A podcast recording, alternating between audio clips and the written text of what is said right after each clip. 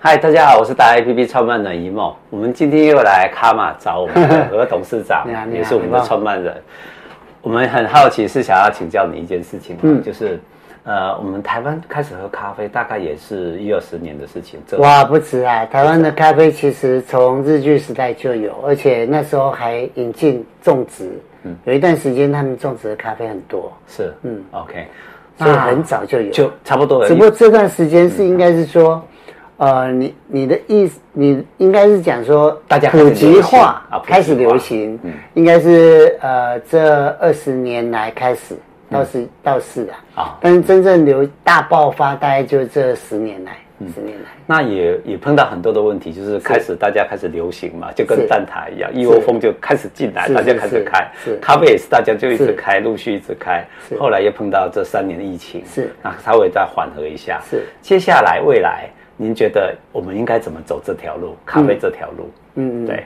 其实咖啡跟蛋挞有点不太一样，蛋挞是单一产品，那咖啡是一个产业。是。那在全世界呢，所有的那种咖啡产业都是一个很重要的一个产业，因为它它的那个上下游啊，其实涵盖的非常的广。那所以呃，我们还蛮幸运的，刚好在这一波浪潮的时候，我们很早就进来这个部分。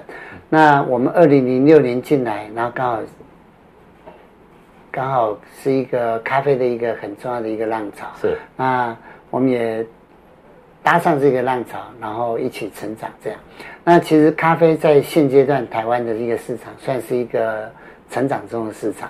那成长中的市场就是一个呃。必有的一个现象就是百家争鸣，嗯，哦，各式各样的竞争都进来，因为大家都看到啊，未来在成长嘛，嗯，那看到这个是一个成长中的市场，所以各种企业都进来，所以你看到咖啡啊是很竞争的，因为除了连锁咖啡竞争，嗯，那便利商店也进来，然后连哎那个什么大型超市也进来，对，然后素食业加加进咖啡。那你看，面包连锁面包也要加入咖啡，然后茶饮也要加入咖啡，对，那早餐店也要加入咖啡，是，那各式各样就是咖啡的竞争就非常非常的多。嗯、那所以，呃，怎么样在咖啡的竞争市场之中树立自己该有的一个独特的一个 image，嗯。啊，这个其实就是一个定位的一个概念。嗯、那卡玛是很特别，在这里面我们就定位了整个。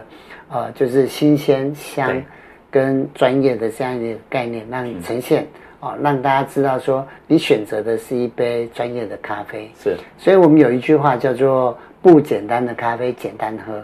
哦，我们我们咖啡其实都是国际得奖的一些咖啡。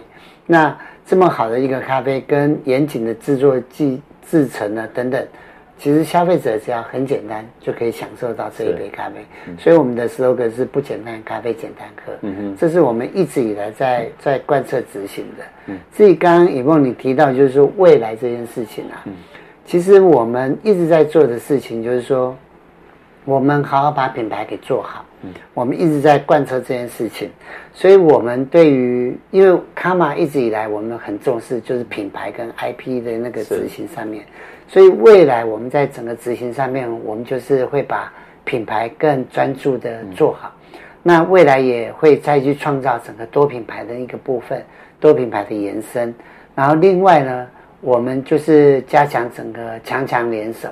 所有的强强联手，包含比如说我们跟各式各样的这个品牌去做联名，也不排除跟各式各样的一个品牌联名，一起在往未来再。开拓更大的一个市场，是，这就是我们一直在走的一个策略啊。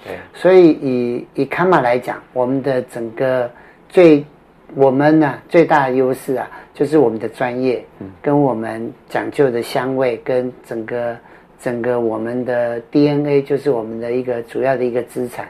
嗯、那我们会贯穿整个 DNA，然后去发展我们不同的品牌，是哦，然后去着重整个品牌的一个新战略，对消费者的新战略。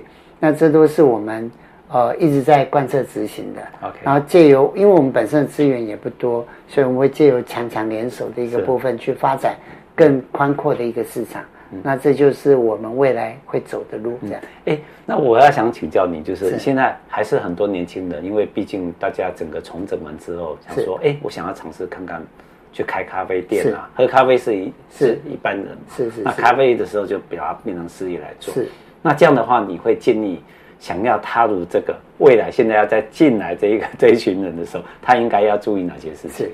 其实呃，开咖啡厅很多人都会想开，因为好像好像调查里面好像这是最多人想开的一件事情啊。但是我觉得是呃。这是一个很好的一个事情啊，就是说，嗯，他是必须要有热情啊，投入。但是，呃，一个人开咖啡厅，其实现在的竞争会比以前来的更竞争一点。OK，跟以前有点不一样，就是说，以前我们是一个商圈，一个 location，是。我们的竞争就是这个商圈，嗯，我看得到的，我看得到的这些人，跟我了解，我选择这间店。我所在乎的这个这个动线啊，这个 location，那现在的竞争会比较困难是，现在这个 location 除了既有的 location 以外，很多的很多的竞争来自于手机，OK，数位化，因为你往往会觉得说啊，我的竞争就是旁边这三四间咖啡，可是你不知道。消费者住在这附近的商呃办公大楼，或者说是消费者可能手机拿起来就叫的是十公里外的某一间咖啡过来，嗯，所以现在的竞争多了数位上面的 location，OK，那这 location 跟实体的 location 是截然不同的，嗯，你拿起手机上面你要去竞争的时候，这是不一样。那除了这个以外，现在竞争也多了很多，比如说连锁体系会有不同的 APP 是。App 会去绑他的会员，嗯，那会员呢，所谓凝聚的力量又不一样。嗯，那你单店要去要去做这个竞争呢，就会相对比较困难。所以如果你是单店的话，我的建议是说，第一个你要慎选你的 location，第二个你必须要去创造你自己本身的一个外送平台的那个数位化。那可能没办法做到 APP，但是至少你要去朝这个方向去产生竞争，这样。嗯，这个都很非常大的，这工程有非常大。跟你说我，我我本来喜欢喝咖啡，后来去开个咖啡店。其实你可以去，比如说做 Uber E 跟 Foodpanda，那这只是缴个费用，可能就会有一个平台上面。嗯但是你相对会在那个平台里面容易会被淹没。对呀。你要怎么样创造你的特色？这都是你未来要创业、创造 brand 啊，然后把品牌要打出来啊。对，没错没错。